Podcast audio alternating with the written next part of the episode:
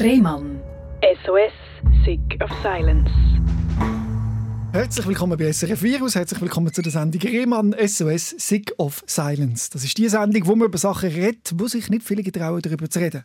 Weil sie finden, ja nein, also wenn das andere von mir wissen, das ist ja peinlich und äh, das kann mir niemand mehr zeigen und so. Und ich glaube, es ist wichtig, dass wir die Vorurteile abbauen.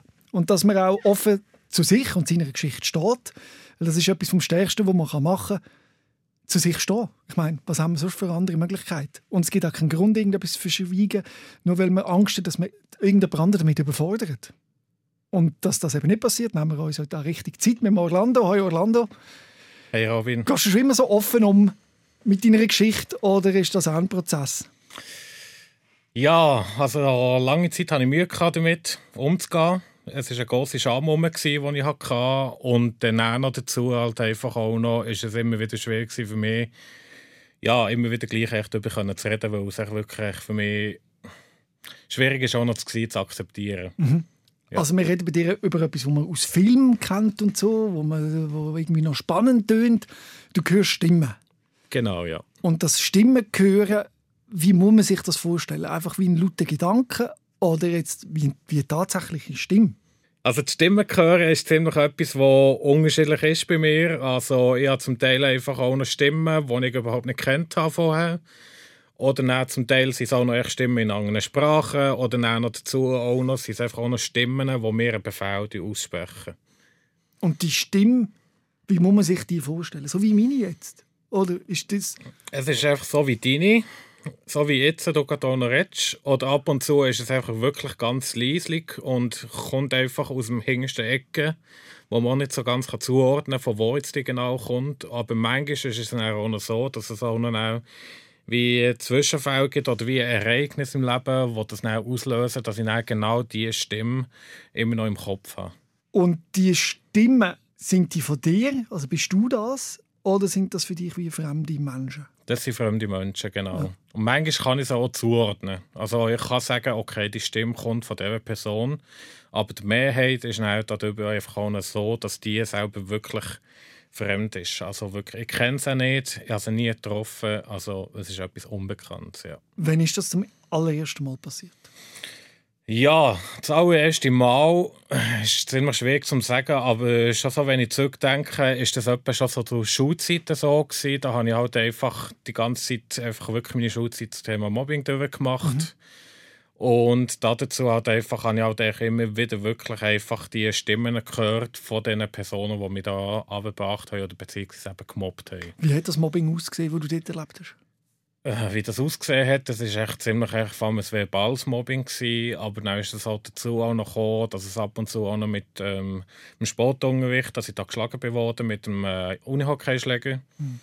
Und eben, also es ist wirklich einfach ziemlich vielfältig gewesen und dazu denke ich, ist das wirklich einfach nicht gerade so das klassische Mobbing gewesen, sondern so ein bisschen eine höhere Stufe vom klassisch, also wirklich verhärtetes, härtestes Mobbing sozusagen. Wie alt bist du? Gewesen? Aber das war echt die ganze Schulzeit. Also, ja. ja, also das hat eigentlich immer weitergeführt. Also ich hatte gehofft mit dem Schulwechsel, den ich auch mal gemacht habe, von der normalen Unterstufe, er selber noch nach der 6. Klasse bin ich in die 7. Klasse und dann habe ich gehofft, ich könnte da mal wechseln. Dann habe ich nicht die Schule gewechselt, aber das hat genau nichts gebracht. Beziehungsweise es hat keine Besserung gebracht in sich. Drin dir niemand helfen in dieser Situation? Ja, das Problem war auch noch einfach auch noch, die Mehrheit von allen Tagen, die ich Schuhe hatte, bin ich heimgelaufen und das mit den Tränen in den Augen, wo ich keine Kraft mehr hatte. Mhm. Und meine Mutter hat das ab und zu festgestellt, dass es so ist. Und dann haben wir auch noch ein Gespräch aufgesucht mit, mit dem Schulsozialarbeiter. Aber auch der selber auch noch, soweit ich mich noch mal erinnere, hat dann da wirklich praktisch nichts gebracht. Eigentlich. Also, mhm. Er selber hat auch noch nicht so wirklich interveniert. Und dort die Lehrpersonen haben es einfach auch nicht so richtig auch realisiert und bemerkt, dass da wirklich ein Problem noch um ist. Und das ist wirklich einfach für mich äh, ja, eine große Zeit wo wirklich eine schwere Last in meinen Rucksack hat gebracht. Ja. Und das erste Mal, wo so eine Stimme gehört hast, ist das eben eine Stimme von jemandem, der dich beleidigt hat, mit dieser Beleidigung? Ja, ich habe das Gefühl, dass es von denen war, ja. Ja. Aber auf jeden Fall war es dann halt einfach auch so, gewesen, dass ich da halt einfach unterschiedliche, einfach immer wieder auch noch wie Flashbacks hatte. Und das auch später dann auch noch. Und die Flashbacks sind wirklich einfach für mich zum, ja, so wie ein größeres Problem geworden, weil ich da wirklich einfach ab und zu noch die Stimme im Kopf von meinem Vater, der mir gesagt hat, du jetzt unbedingt ins Zimmer aufräumen, es ist so ein Durcheinander. Aber ich selber habe mich wohl gefühlt und das ist so wie Befehl auch noch gewesen, und das wirklich auf eine harte Art. Und eben, es ist wirklich einfach, manchmal sofort zuordnungsbar gewesen, es ist jetzt echt genau. Und eben, es ist wirklich immer wieder zurückgekommen. Also es ist immer wieder passiert, dass Also eben auch die Stimme habe. wie von deinem Vater, der sagt, räum jetzt mal auf. Ja, genau. Ja. Das kommt immer wieder. Ja, und dann hat einfach auch dazu hat einfach auch, hat das halt bei mir auch noch wie eine Angst ausgelöst von Kontrollwahn sozusagen. Also ich eigentlich immer wieder das Gefühl bekommen, dass ich auch kontrolliert werde. Und das ist halt einfach auch ja, sozusagen wie zeigbar oder man sieht halt oder man merkt es halt so ziemlich gut. Jetzt halt zum Beispiel bei, meinem Vater habe ich festgestellt, wenn wir, zusammen am Velofahren sind, dann schaut er immer wieder auf meine Gänge und sagt mir immer wieder, hey, gang doch in diesen Gang oder gang in diesen Gang, der ist besser. Dann nehme ich es zwar als Empfehlung an, aber gleich ist einfach nicht das Problem um, ich sehe das halt einfach so wie als Kontrolle. Weil schlussendlich muss ich mich ja zurecht fühlen und wohlfühlen, wenn ich Velo fahre. Ich muss ja schlussendlich entscheiden, welchen Gang ich wähle und nicht er. Und das ist wirklich auch das auch noch mit der Stimme verbunden. Das ist ein schönes bildliches Beispiel mit dem Velo und dem Gang. Ich meine, Ja. das geht äh, auf alle Bereiche, oder? Der, im Verhältnis mit deinem Vater. Ja, absolut, ja. 2017 hast du dann gesagt, bist du in eine psychische Krise gefallen. Richtig, genau. Wie, wie hat das ausgesehen? Ja, es ist ja so gewesen, ich habe zu dem Zeitpunkt habe ich einen Job verloren gehabt und das ist halt einfach so wie für mich zu dem Punkt gekommen, wo ich wirklich total überfordert war. Also es ist wirklich einfach auch, die Beziehung ist auseinander und dann noch dazu halt einfach ist es wirklich für mich ja, zu einer sehr großen Last geworden, wo ich gerade gleichzeitig auch den Job verloren habe und ich habe mich wirklich nicht mehr unter Kontrolle gefühlt und ich habe da schon ziemlich ein intensives Flashback auch noch gehabt von diesem Kontrollwahn, weil Also in dieser Zeit hast du ja die Stimme gehört. ja, die haben die Stimmen gehört und dann noch eben die Kontrolle einfach auch noch Mhm. über mich. Und es ist einfach halt vor allem darum gegangen, halt auch vor bei diesem Job in der Gastronomie, wo ich war, Mhm. ist es wirklich einfach schwierig gewesen, da für mich selber auch die Kontrolle zu finden. Noch. Weil ich bin halt immer wieder kontrolliert worden von den Mitarbeitern. Mir ist gesagt worden, ich sollte das so und so machen. Aber das Problem ist dann einfach halt auch noch, gewesen, ich habe auch noch mal für mich selber wollen probieren. Für mich selber mal ausprobieren, wie das und das geht und auch mal wollen alleine, oder sozusagen echt im Team, aber echt für mich alleine schauen. Aber dann zu dem Zeitpunkt, wo ich den Job verloren habe, hat es dann bei mir wirklich so ausgelöst, hey, ich kann einfach nicht mehr. Kannst du von diesen Flashbacks erzählen? Was sind so die, die dich plagt haben? Was sind das so für Bilder? Was kommt Ja, jetzt zum Beispiel, als ich meine Lehre gemacht habe, ist es so gewesen, dass ich da festgestellt habe, oder beziehungsweise so wie gemerkt habe, hey, da hat immer über mir, beziehungsweise sozusagen wie der Lehrmeister, der war vor allem so einer, der immer wieder über mich geschaut hat, immer wieder mit den Händen mit mir rumgespielt hat, sozusagen wie eine Marionette. war Marionette, genau, Messi. Und hat immer wieder rumgespielt und hat immer wieder auch noch Befehl gesagt gehabt. Oder dann noch dazu hat einfach auch noch, ist es auch von den anderen Mitarbeitern auch noch das genau Gleiche passiert. Und ja, also und dann war es also so, gewesen, habe ich auch noch auf ein Weile, also nicht so lange, so zwei, drei Monate, habe ich da auch noch, noch mal, ich habe in der Gastro gearbeitet. Und dort war dann auch noch das Problem auch noch, gewesen, da bin ich extrem unter Druck gesetzt worden, dass ich wirklich einfach, wirklich nicht mehr selber, auch noch mehr selber können steuern Mhm. Sondern dass echt Befehl von der Person, die mir gesagt hat, ich muss jetzt das und das machen, jetzt selber den Boden aufnehmen und alle Steuer aufsetzen und da wirklich den Boden aufnehmen und schrauben und so weiter. Die Person hat schlussendlich mehr gesteuert und ich habe mich nicht mehr unter Kontrolle gehabt. Aber jetzt langsam. Die Person ist nicht, Entschuldigung. e- das ist gut. Die Person ist nicht echt. Die ist nicht echt. Also Ist zum Teil das- ist sie echt, Eben, ja, zum das ist Teil... noch lustig, ja. weil äh, du hast ja ein Problem damit, wenn man dir eben sagt, in welchem Gang du sollst fahren oder wenn der Lehrmeister dir sagt, wie du dich verhalten sollst. Ja. Und das Schlimme ist, dass du, auch wenn die nichts sagen, in dir drin eine Stimme hast, die wie eine echte Person ist, die dir sagt, Boden aufnehmen, Stühle auftun, da, da, da, die so von dir fordert. Genau, richtig, ja. Und das ist wirklich einfach, eben ab und zu ist es wirklich sofort zuordnungsbar und man kann sofort sagen, hey, es ist die Person. Also in dem Bereich, nein, zum Beispiel mit. Boden aufnehmen und Stuhl auftun, ist es wahrscheinlich dein Chef. Genau, Das ja, es ist obwohl er es gar ja. nicht sagt. Das ist auch mal fast ein bisschen fies, oder? Dann sagst du, ihm redet man nicht immer rein, dabei sagt er gar nicht so viel. Ja. Drei Viertel produzierst du selber. Ja, genau, ja. Richtig. Mhm. Und das ist wirklich einfach äh, eben. Das treibt einen Wahnsinn. oder? Ja, es tut mir Wahnsinn und es ist wirklich einfach etwas, was für mich wie unheilbar ist. Weil ich habe halt immer wieder, auch noch, immer wieder die Ängste, die mich dafür auch noch plagen, dass ich irgendwie kontrolliert werde. Auch noch manchmal, wenn ich durch die Stadt gehe oder so, oder durch die Stadt laufe, habe ich das Gefühl und ich die Angst um, hey, wer ist jetzt da um mich herum? Tut mir irgendjemand verfolgen, tut mir irgendjemand ablosen etc. Hast du das jetzt auch? Jetzt gerade im Moment, wo wir zusammen reden, nicht. Das wäre ja eigentlich so eine Situation mit Mikrofon und Ja. so und Kopfhörer, da lässt doch jemand mit. Und das könnte ja alles auch ein Set, Setup Mhm. sein, das da jemand gebaut hat, um dich nachher irgendwie... Ja, also jetzt gerade habe ich das nicht, das Zum Glück, Problem. Ja. Sonst könnte ich es auch nicht machen. Aber es ist halt einfach auch selber auch noch so, wenn irgendetwas passiert ist, dann ist es am meisten vorhanden. Äh, Es ist die Angst am meisten Ah, vorhanden. also es so. muss etwas sein, das dich emotional bewegt. Ah.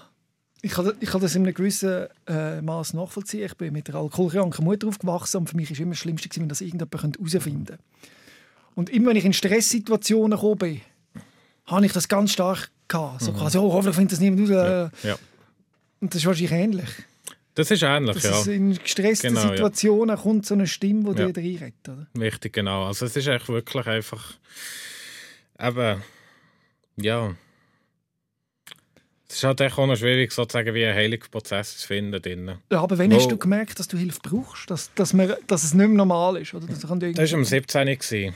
Da habe ich wirklich für mich müssen sagen, hey, so kann es einfach nicht mehr weitergehen. Bring mich mal an den Moment. Mhm. Was ist dir passiert? Wo, bist du? Gewesen? Äh, in dem Moment war es so, gewesen, dass ich wirklich so überfordert war mit der ganzen Situation, mit meiner Lebenssituation, wo ich stehe und so weiter. Dass ich habe entschieden habe, dass ich mich selber da noch auf einen Notfall einweise. Und dort dann hat es dann dazu geführt, dass ich dann zwei Tage lang, oder ja, knapp zwei Tage dort rum, bin dann selber auch noch in einem, in einem ambulanten Setting gewesen. Aber äh, bring mich doch mal an. Bist du auf Sp- Spitalnot schon gut, auf Spitalnotfall oder psychiatrischen Notfall? Äh, Spitalnotfall und dann Bist du bin ich dort- psychiatrisch bist du Notfall. angelaufen und was hast du denn dir gesagt? Äh, ja, dann selber auch noch gesagt, dass ich total überfordert bin mit der aktuellen Situation. Und dass ich mich nicht mehr finde, selber auch noch. Das ist einfach so allein hin und das dir gesagt? Ja, es hat mega Überwindung gekostet, Klar. natürlich. Weil das Problem ist halt einfach auch schon gewesen, ich hatte mega Schiss gehabt, dass das irgendwie meine Eltern auch erfahren. Wie alt bist du? Gewesen? Einfach so. Bist du 18 gewesen dort? Aber Ja, ja, dann bin ich Angst 18 gewesen, ja. Genau. Und dann bist du hier und hast das gesagt und natürlich im Spitalnotfall, wenn nicht blüht ist, kommst du nicht dran. mhm. Das ist, das ist schon so etwas, was schwierig ist. Ja. Haben sie dich mal auf die Seite gestellt wahrscheinlich?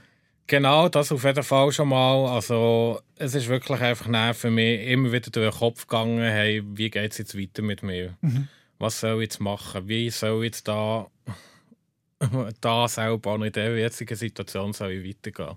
Und dann bist du in die Psychiatrie überwiesen worden? Genau, ja. Also, die haben mich auch selber noch ins ambulante Setting, also in eine Tagesklinik überwiesen und haben gesagt, kommt jetzt doch einfach mal tagsüber daher. Wie hat das ausgesehen dort? Wie muss man sich das vorstellen, wenn man das nicht kennt? Ja, ist recht speziell. Wie meinst du das? Jetzt ist gewohnungsbedürftig, weil es ist ja so gewesen, auf jeden Fall, äh, du gehst echt dorthin am Morgen, du schlafst daheim, außer du bist wirklich gerade so bedürftig, dass du auch noch dort musst übernachten. Aber auf jeden Fall bin ich dort hergegangen. Das Ding ist halt einfach auch noch bei mir eben gewesen, also es ist wirklich bei mir so wirklich immer wieder zu Situationen gekommen, wo ich musste sagen, hey, was bringt es mir überhaupt noch da weiterzumachen? Ich könnte doch ganz normal weitermachen, aber gleich habe ich nicht die Blockade gehabt, eben da dann weiterzugehen. Ja. Und dann ist es dann dazu gekommen, dass es eine Anmeldung gegeben hat bei der Soteria. Das ist eine psychiatrische Klinik in Bern. Und dort bin ich dann drei Monate. Gewesen. Ja. Stationär dann. Stationär, genau, ja. Und wie hast du das erlebt? Am Anfang hat es mir schon sehr gut da. Und dazu auch noch ist es auch noch so gewesen, habe ich da schon ein bisschen weniger Mühe gehabt, das auch meinen Eltern mitzuteilen. Also sozusagen zu sagen, hey, ich bin jetzt da an einem stationären Aufenthalt, ich bin jetzt da auf einer Weile nicht mehr daheim. Aber es ist halt echt wirklich äh, sozusagen wie eine erste Erfahrung natürlich gewesen. Also ich hatte da noch nie einen stationären Aufenthalt gehabt wegen meiner allgemeinen Verfassung beziehungsweise wegen der psychischen Erfassung. Mhm. Aber das Ding ist halt einfach noch gewesen, die ganze Zeit dort, die drei Monate, die ich dort gemacht habe, sie ist ganz Auf und Ab gewesen. Also es ist wirklich auf und ab gegangen und das ist wirklich... Wie meinst du das Auf und Ab? Ich habe manchmal echt so wie schubweise gemerkt, hey, es tut mir gut. Ich bin unter Schutz. Ja. Es tut mir irgendwie niemand tut mir beurteilen nach meinem Äußerlichen, nach meiner Körpergröße, die ich habe, oder nach meinem Gewicht etc. oder nach meiner Geschichte, die ich habe, also nach meiner Erkrankung und so. Und dann auch manchmal hat es wirklich Zeiten gegeben, da habe ich mir schon wirklich so wohl gefühlt und parat gefühlt um wieder rauszugehen und im normalen Leben zu teilnehmen mhm. oder beziehungsweise in der Gesellschaft wieder zurückzukommen. Mhm. Ja. Aber dann ist wieder etwas gekommen, was es quasi verhindert hat. Ja, weil das Problem ist halt einfach auch immer wieder gewesen, ich hatte immer wieder die Ängste gehabt und die äh, Stimmen, die mir gesagt haben, hey, du schaffst es nicht mehr, du kannst da nicht mehr weitergehen, du kannst da wirklich einfach nicht mehr deinen Ziel nachgehen etc. Sind die Stimmen also, immer negativ? Ja, also die Mehrheit ist negativ, genau, ja. Gibt es auch eine, die positiv ist? Es hat auch schon positive gegeben, ja. Aber die ist selten. Ja, leider eben. Ja. Also es hat schon wirklich Zeiten gegeben, da ich mehr positive Stimmen als negative, mhm. aber die Mehrheit ist schon negativ, ja. Die kommen jeden Tag? Nicht jeden Tag, nein. Oh. Aber es ist halt schon manchmal einfach auch so, dass ich da manchmal schon Nächte habe, da tue ich extrem stark Zähne knirschen, wo ich so mhm. Schiss habe und einfach das Gefühl habe, hey, irgendjemand ist in meiner Wohnung rum, irgendjemand kontrolliert mich und so weiter. Aber eben, es wenn, ist nicht jeden Wenn so etwas kommt, so ein Schub, hast du irgendwie Technik, wie du einigermaßen mit klarkommst? Technik in dem Sinn ist recht schwierig, eine zu finden. Ja. Weil ich habe schon mal probiert, also unterschiedliches probiert. Ich habe schon mal probiert und schon mal das Ganze mit der Musik. Weil für sehr viele hilft ja das auch noch, dass man mal Musik hören mhm. Aber bei mir ist eben Musik halt auch etwas, wo ich einfach wirklich Lieder habe, die sehr emotional sind und wirklich mich sehr berühren. Und die tun mir dann nicht gut, obwohl sie echt sozusagen irgendwie emotional berühren. Aber dann gibt es so Lieder oder beziehungsweise Musiktitel, die wirklich mir gut tun, aber nur für einen kurzen Moment. Mhm. Und du hast ja jetzt die, die Diagnose bekommen. Paranoide Schizophrenie eben mit dem Stimmen hören. Mhm. Wenn man die Diagnose aber müsste beschreiben das klingt ein bisschen kompliziert. Also, was ist das genau? Ich muss ehrlich gesagt sagen, also ich habe mich schon sehr, selber auch noch ziemlich dumm da, was das eigentlich heisst, mhm. paranoide Schizophrenie. Aber das Ding ist halt einfach auch noch, sie haben mir auch noch wirklich einfach die Diagnose einfach auch so zum Schutz gegeben oder einfach auch zum Weiterfahren einfach gegeben und ich selber habe Mühe gehabt, die zu finden. Mhm. Weil es hat Sachen gegeben, wie eben die Wahnvorstellungen von der paranoiden Schizophrenie oder dann eben auch noch die Stimmen hören und so weiter, so die Sachen. Die waren schon wirklich ziemlich rum. Mhm. Und es ist halt immer wirklich einfach... Äh, schwierige Sache bei mir, immer noch mit dem umzugehen. Eigentlich. Mhm. Oder die sozusagen wie in meinem Rucksack drin zu haben. Ja. Oder das also sagen, dass du die Diagnose hast, also das zu anerkennen, meinst Oder anzunehmen? Anzunehmen kann ich auf jeden Fall, aber dann selber auch noch wie mit dem äh, durchs Leben zu gehen, ist schwierig. Ja. Das ist, ich finde es immer komisch mit diesen Diagnosen, ob es überhaupt, weißt, man muss es ja, macht nichts, sorry, man muss es ja, man muss es ja irgendwie betiteln können, oder, sagt mhm. man, oder? Aber das hat ja, eine Diagnose macht ja dich als Mensch nicht aus, oder? Mhm. Es ist nicht mehr komisch, wenn man alle muss in einen Topf hineinstecken und das ist ja so breit. Das ist eben genau das. Also das ist eben genau so etwas, was du gerade gesagt hast. Und zwar, es ist einfach für mich extrem verletzend, dass einfach alle heutzutage in den gleichen Topf geschmissen werden. Aber es geht ja glaube ich auch um die IV, oder? Dass man weiß, was ja, bekommt klar, jetzt der, ja. was ist das genau. Man muss das ja kategorisieren können, oder? Ja. Auf jeden Fall ist das echt wirklich einfach für mich... Ja, also es ist echt wirklich einfach eine schwierige Last, die ich gerne auf die Seite legen möchte. Obwohl ich sie schon annehmen und kann akzeptieren kann. Aber gleichzeitig ist es dann einfach wirklich einfach für mich eine riesige Belastung. Eine riesige Belastung, ja. Und wenn wir das einordnen wie fest dich das belastet oder einschränkt, kannst du den Alltag, wie sieht aus? Kannst du arbeiten? Was kannst du, was kannst du machen und was kannst du eben nicht machen? Ich würde schon extrem gerne arbeiten heutzutage ist echt wirklich echt das Problem vorhanden und zwar, dass da wirklich echt zu fest und zu hohe Anforderungen gesetzt werden auf diesen Beruf und das ist echt schon wirklich in der Grafik mhm. und in der Werbetechnik und irgendetwas Kreatives. wäre es unglaublich schön zu arbeiten, aber das Problem ist wirklich einfach auch, schon selber die geschützten Institutionen geben einem einfach überhaupt keine Chance. Mhm. Und es ist wirklich einfach auch so, wirklich, die Anforderungen sind selber auch für mich auf einem Weg irgendwie deckbar. Ich kann sie erfüllen, aber dann gibt es Anforderungen, die sind wirklich wie eine Pyramide von Gizeh, die euch im Weg steht. Zum Beispiel? Was ist schwierig? Ja, sehr viele verlangen heutzutage einfach einen höheren Abschluss, den man hat. Und mhm. den habe ich natürlich nicht. Würde ich gerne haben. Einfach ein Stein Weg? Ja. Und das Problem ist dann halt einfach auch noch, und zwar, dass einfach wirklich einfach ich auch noch ziemlich Mühe habe, sozusagen wie einfach auch noch mehr für eine längere Zeit nicht mehr herzuhocken mhm. Und einfach auch etwas zu lernen. Mhm.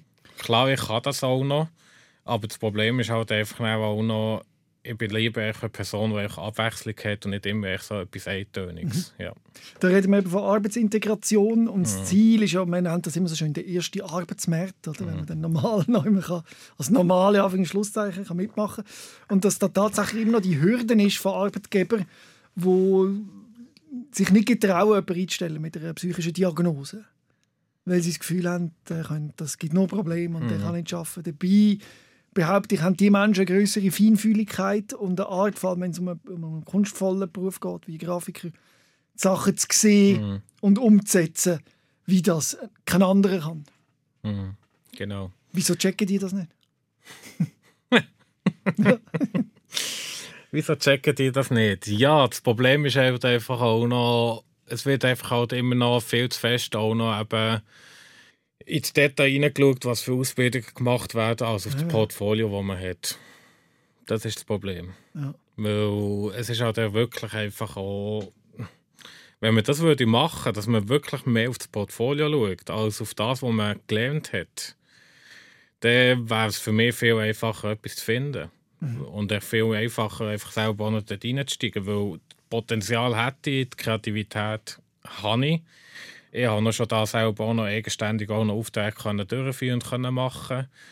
Aber das Problem ist halt einfach wirklich die Anforderungen zu erfüllen, die sie auch noch wetten, die Agenturen etc. Die dann zu erfüllen, ja, die, wir hätten gerne jemanden, der da einen Hochschulabschluss hat. Wir hätten da gerne jemanden, der da den Master hat in diesem Bereich und in diesem Bereich. Oder auch noch ein Abschluss von der Schulgestaltung, also echt der Fokus und so weiter, der schon ziemlich intensiv ist. Hat man gerne, aber das Problem ist wirklich einfach auch noch, das alles zu machen. Wenn ich jetzt würde, da die Ausbildung würde anfangen ja, Das musst du nicht. Hm? Und das musst du nicht. Und ich frage ja. mich, ob sich das überhaupt lohnt. Ja, das ist eben nicht das Problem. Ja. Jetzt, bei mir, ich kann mich erinnern, vor 18 Jahren habe ich mich zum ersten Mal bei SRF beworben und mhm. dann hat man mir ganz klar gesagt, wir nehmen niemanden ohne Matur. Ja. Ich habe keine Matur. Gehabt. Ich habe bis heute noch keine Matur. Aber ich habe einfach immer gern moderiert und gemacht und Gas gegeben und dann halt einen anderen Weg oder so. Aber, und ich glaube, das wird heutzutage, heute weiss ich bei SRF, ist das kein Kriterium mehr. Das heisst, wir haben nur Leute mit Matur. Von dem ist man zum Glück weg. Und ich habe das Gefühl, das wird immer besser. Wo aber tatsächlich noch ein Problem ist, ist mit Menschen mit psychischer Beeinträchtigung. Mhm. Dass man ganz kann sagen, oh, ja nein, bei dieser Störung, das können wir nicht machen. Das machen wir nicht. Mhm. Und ich glaube, dass auch dort bald, hoffentlich, dank Leuten wie dir, die so offen darüber reden, ein Shift passiert, dass das kein Hindernis mehr ist, sondern etwas Wertvolles. Weil ich kann dir sagen, wahrscheinlich die erfolgreichsten Moderatoren auch bei SRF ich glaube, nur die weniger, weniger die Matur als die, die sie nicht haben. Also, weißt, was ich damit will sagen, mhm. also dass eine, äh, äh, eine Ausbildung, äh, ein Bachelor, ein Master oder eine Kunstschule sicher kein Ausweis ist für die mhm. Arbeit, die du leistest. Und ich sage, für jeden gibt es den richtigen Job und den richtigen Deckel für den Topf, wie man, mhm. wie man will sagen. Und ich glaube einfach, dass du ein ganz spezieller Deckel bist, wo es nicht wie am Fließband gibt, das gleiche in grün. Weißt, so. Mhm. Es macht jedes gleiche Logo. Oder weiß nicht was. Aber mhm. wie du daran angehst, ist anders und das braucht es doch. Mhm. Aber es nützt nichts, wenn ich so einen Vortrag halte. Oder? Checken es einfach noch nicht ganz. Das ist eben das Problem. Und da das Problem ist auch einfach auch noch mittlerweile auch bei den geschützten Institutionen, beim zweiten Arbeitsmarkt, mhm. nicht beim ersten. Ist das Problem halt einfach auch noch, auch schon die haben mir den Absatz gegeben, ist, sei überqualifiziert. Ah, also für die bist du überqualifiziert ja. und für die anderen unterqualifiziert. Längt es nicht. Ja. Also man geht zwischen Stuhl und Bank. Genau, ja. Schrecklich, oder? Bumm. Ja. Aber immerhin gibt es IV-Unterstützung, hoffe ich. Das funktioniert. Oder sind denn die genauso schwierig und sagen, ja, äh, sie könnten doch? Und, äh, nein, nicht. leider nein. Was meinst du mit leider nein? Äh, die IV selber die macht gar nichts. Also sie selber haben mir gesagt, ja, schau es doch mit der Psychologin an, schau es doch mit der, der Person und der Person an, aber sie selber auch noch machen gar nichts dafür. Also sie lassen mich stehen. Mhm. Und das Problem ist wirklich einfach immer noch, dass auf Personen mit einer psychischen Beeinträchtigung immer noch keine Acht gegeben wird. Also es wird immer noch nicht im Detail wirklich oder im, ja, im Detail, wie gesagt, wird es wirklich nicht mehr angeschaut. Mhm. Also es sind immer noch Personen mit einer sehbaren Beeinschränkung immer noch im Vorrang. Ja. ja. Also so ist mir halt einfach aufgefallen und so kommt es mir auch noch vor weil man es besser greifen kann und besser kategorisieren kann. Genau, ja. Ein Bandscheibenvorfall, weiß man, was es ist, oder? Wobei, ja. das ist gerade ein lustiges Beispiel beim Bandscheibenvorfall. äh, tun sich auch Geister scheiden, ja. ob jetzt das tatsächlich ja. nicht auch äh, psychischen Einfluss hat oder wie immer. Ähm, aber dir fehlt quasi jemand, der dir hilft, eben den Einstieg zu finden. Neumann. Und du fühlst dich doch ein bisschen allein gelassen. Finanziell funktioniert das wenigstens? Ja, finanziell ist es auch noch gar nicht so einfach. Also ich habe zwar eine ganze Rente, mhm. die ich da bekomme. Aber gleich einfach ist es auch nicht einfach, mit der zu leben. Also mhm. mit 1600 Franken im Monat durchzukommen. Wohnst du denn allein oder wie? Ich wohne alleine, ja. Aber ich habe noch die Ergänzungsleistungen natürlich ja. noch. Und da, mit denen kann ich gerade auch noch die Miete zahlen. Jetzt zum Glück auch noch mit der Erhöhung von der, von der, von der Ergänzungsleistung, aber gleich einfach, ja. Du kommst so knapp um einfach. Ja. ja. Genau. Darum habe ich mir dann auch noch ziemlich auch noch ein, ein einfaches Leben angeeignet das minimales Leben. Also minimal in dem Sinn, ich tue Sachen besitzen, die mir gut tun und die ich selber besitze. Was ist das? Wie jetzt zum Beispiel auch noch, habe ich einfach auch noch ausgewählte Bücher daheim und nicht einfach einen ganzen Bücherschrank mhm. von einer Bibliothek. Was sind da die guten Bücher? Die guten Bücher sind entweder inspirativ mhm. oder auch noch dazu auch noch motivierend. Mhm. Und dazu hat eben auch noch, habe ich wirklich daheim wirklich das, einfach, was nötig ist zum Leben ja. und mehr nicht. Ja. Und dazu also noch momentan bin ich an einem kleinen Projekt dran und das selber noch ist das Buch, das ich am Schreiben ah. über das Thema Minimalismus und Psychologie, also Spannend. beziehungsweise wie selber auch noch der Minimalismus auf Psychologie beziehungsweise auf einen psychologischen Effekt dann auch noch auswirkt. Es ist vielleicht auch einfacher, wenn man weniger Sachen hat. Ja, für sehr viele Leute ist es einfacher. Aber für sehr viele ist es immer noch eine Hürde, weil es gibt ja immer noch Personen, die haben so viel Eigentümer und die besitzen so viel, dass man dann, wenn man in die Wohnung reinkommt, dass es dann schon fast eine Messi-Wohnung ist. Mhm. Aber dann gibt es wirklich, aber dann sie selber auch noch besitzen die ja die Objekte. Und sie selber haben die Objekte gern und es tut ihnen gut, die zu besitzen. Mhm. Aber bei mir ist es einfach so wie rausgekommen, beziehungsweise mein Weg ist sozusagen wieder für eine Mitte zu finden, dass man einfach auch noch wirklich, sich auch noch für wirklich die Objekte entscheiden, die aufbewahren und behalten, weil man selber die gerne hat und die tun ihm gut. Aber dann sich von den anderen Sachen trennen, die also, ihm nicht gut tun. Du hast eine emotionale Bindung zu deinen Objekten? Zum Teil, ja. ja. Genau. Darum musst auch du weniger haben, weil sonst kannst du dich gar nicht lösen. Oder? Sonst könnte es passieren, dass du deine Wohnung vollstellen willst. Ja, oder dann noch dazu hat einfach auch noch, weil ich dann wortwörtlich sozusagen zu viel kaufen. Mhm. Und dann komme ich dann in einen Kaufzwang rein. Ja. Und dann merke ich aber dann gleich so plötzlich, oh shit, das hätte jetzt nicht müssen sein. Wieso mhm. habe ich das jetzt gekauft? Weil jetzt mittlerweile bin ich einfach eine Person, die gut sich überlegt, bevor ich mir etwas kaufe, soll ich das mir wirklich zu suchen tun, bringt es mir wirklich oder soll ich noch lieber warten? Aber das muss man lernen, oder? oder das muss man lernen, ja. Aber das ist eben auch noch schon so ein bisschen mein Ziel, auch noch das einfach auch noch mein Buch zu interpretieren und sozusagen wie zu vorstellen, wie man das schafft. Mhm. Ohne, dass man da sich auch noch wirklich einfach zu fest in Tränen zusammenbricht. Ja. Dass man da wirklich einfach das mit einem guten Weg und einer guten Entscheidung kann sozusagen wie kann weitergeben das Objekt. Wie zum Beispiel, sagen wir jetzt zum Beispiel eine wunderschöne Uhr daheim, eine Wanduhr, geerbt von der Großmutter. Und mir tut sie selber auch noch echt gar nicht mehr so richtig gut, weil halt meine Großmutter geerbt ist. Und dann tue ich sie eventuell dann weiter verschenken oder dann verkaufen, weil wenn ich sie weitergeschenkt habe, dann tue ich auch noch etwas der Person gut, die Freude daran mhm. hat, aber auch mehr, wo ich sie loswerden kann. Und dann verkaufen ist halt dann der finanzielle Gewinn davon. Mhm. Und dann noch dazu selber auch noch zu entsorgen. Aber das ist dann sozusagen wie der radikalste und einfachste Weg, wo sozusagen gleich, aber einfach auch nicht der beste Weg ist, weil wenn man es echt so fortschießen, dann tut man sich fortschießen mit dem Gedanken, dass man nicht denkt, oh, jetzt habe ich es fortgeschossen. Aber man sieht dort auch, dass das äh, sehr, dich sehr beschäftigt und einnimmt und eben auch mit, mit Zwang und so ist, weil Ja. viele Menschen machen sich gar nicht so Gedanken. Die haben eine Uhr und wenn sie nicht gefällt, schmeißen sie sie weg. Ja. Weißt, es ist so, oder Ja, aber das Problem ist halt einfach auch, heutzutage wird echt viel zu viel konsumiert, Ja. viel zu viel gekauft. Und jetzt auch zum Beispiel auch noch eben Kleider ist so ein Thema. Also es gibt extrem viel, echt viel zu viel Kleider. Und es wird einfach eingekauft und eingekauft. Und hey, jetzt ist mein T-Shirt ein bisschen dreckig. Ja, meins ist gerade Wie die aber- Robin, genau. Äh, Aber ich finde Kaktus auch, auch noch. Man sollte dann auch nicht ein neues kaufen. Man kann es ja immer noch waschen. Oder man kann es ja immer noch weitergeben zum Spenden.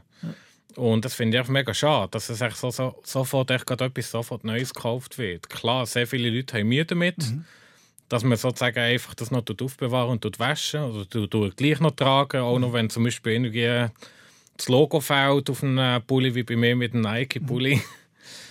Und das finde ich schade, ja.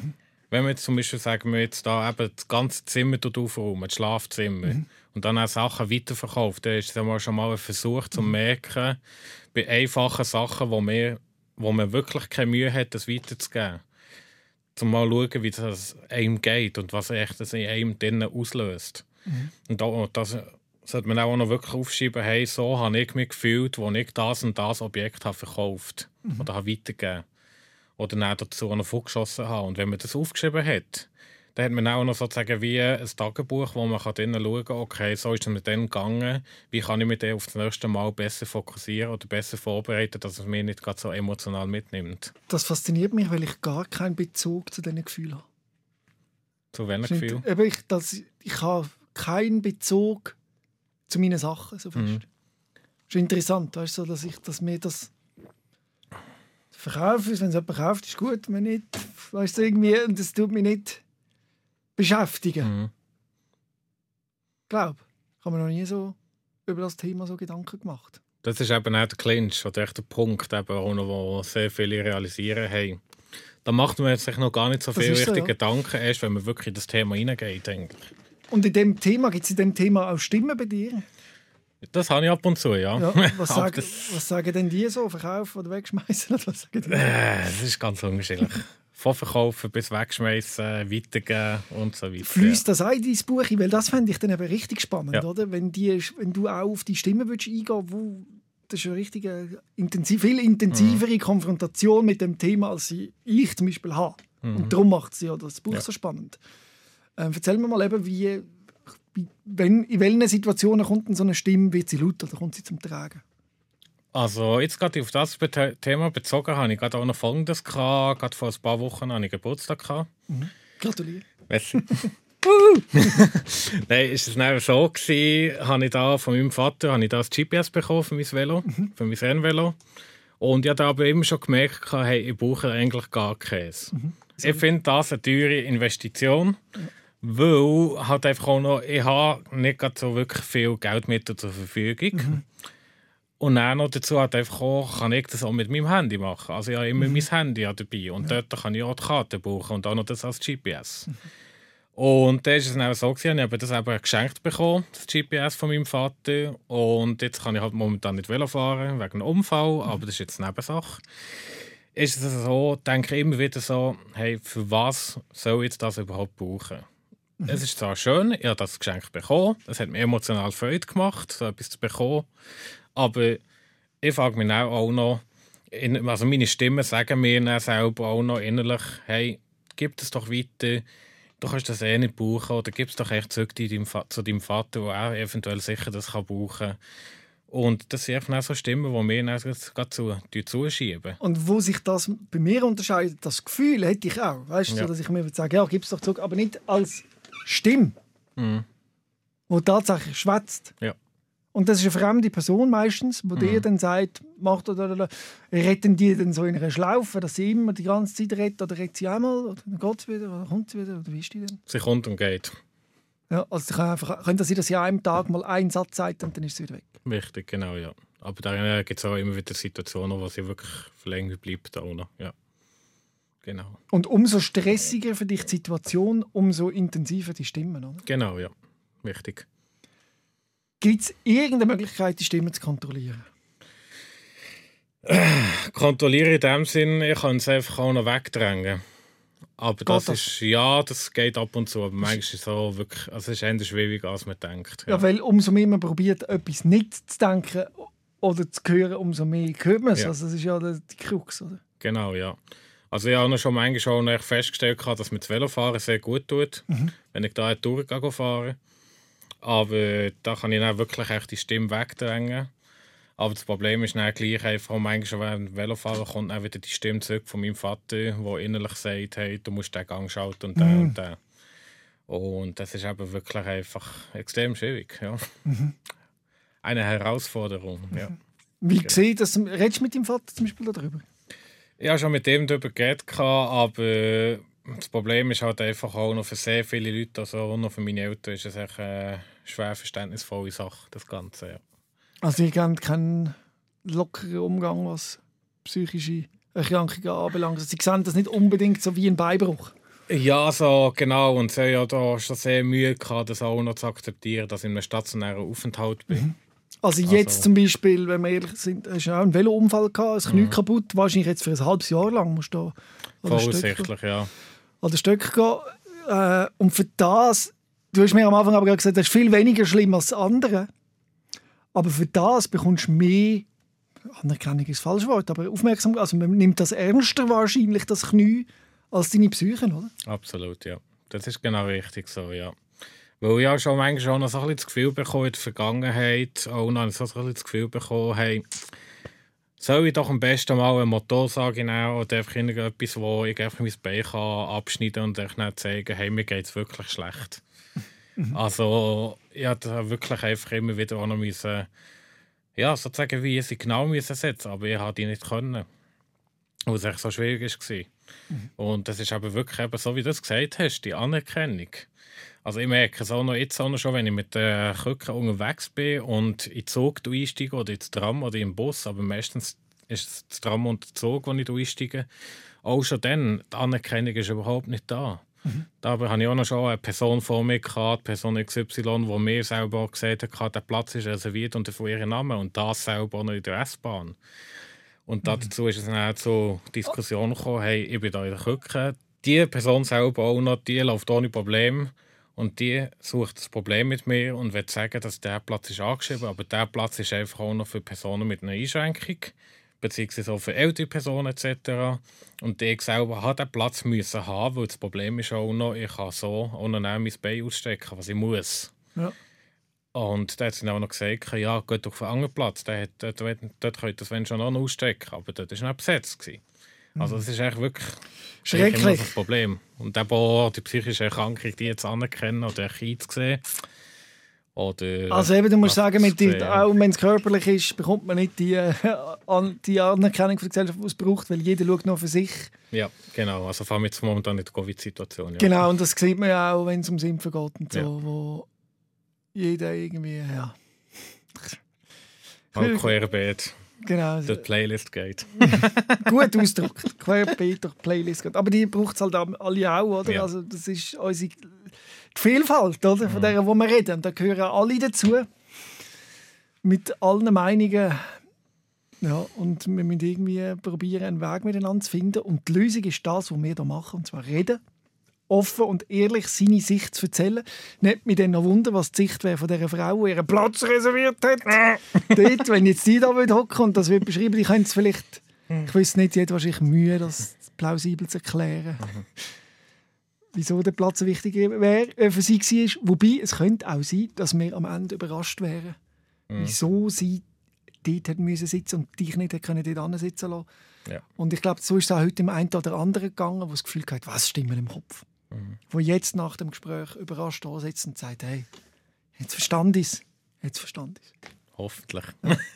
Danke vielmals, dass du da so offen und ehrlich deine Geschichte erzählt hast, Orlando. Sehr, sehr gerne. Und wenn du jetzt zulässt und findest, doch, ich will auch mal meine Geschichte erzählen, schreib mir eine E-Mail an sos.srfvirus.ch. Danke vielmals, Orlando. Bitte. Rehmann.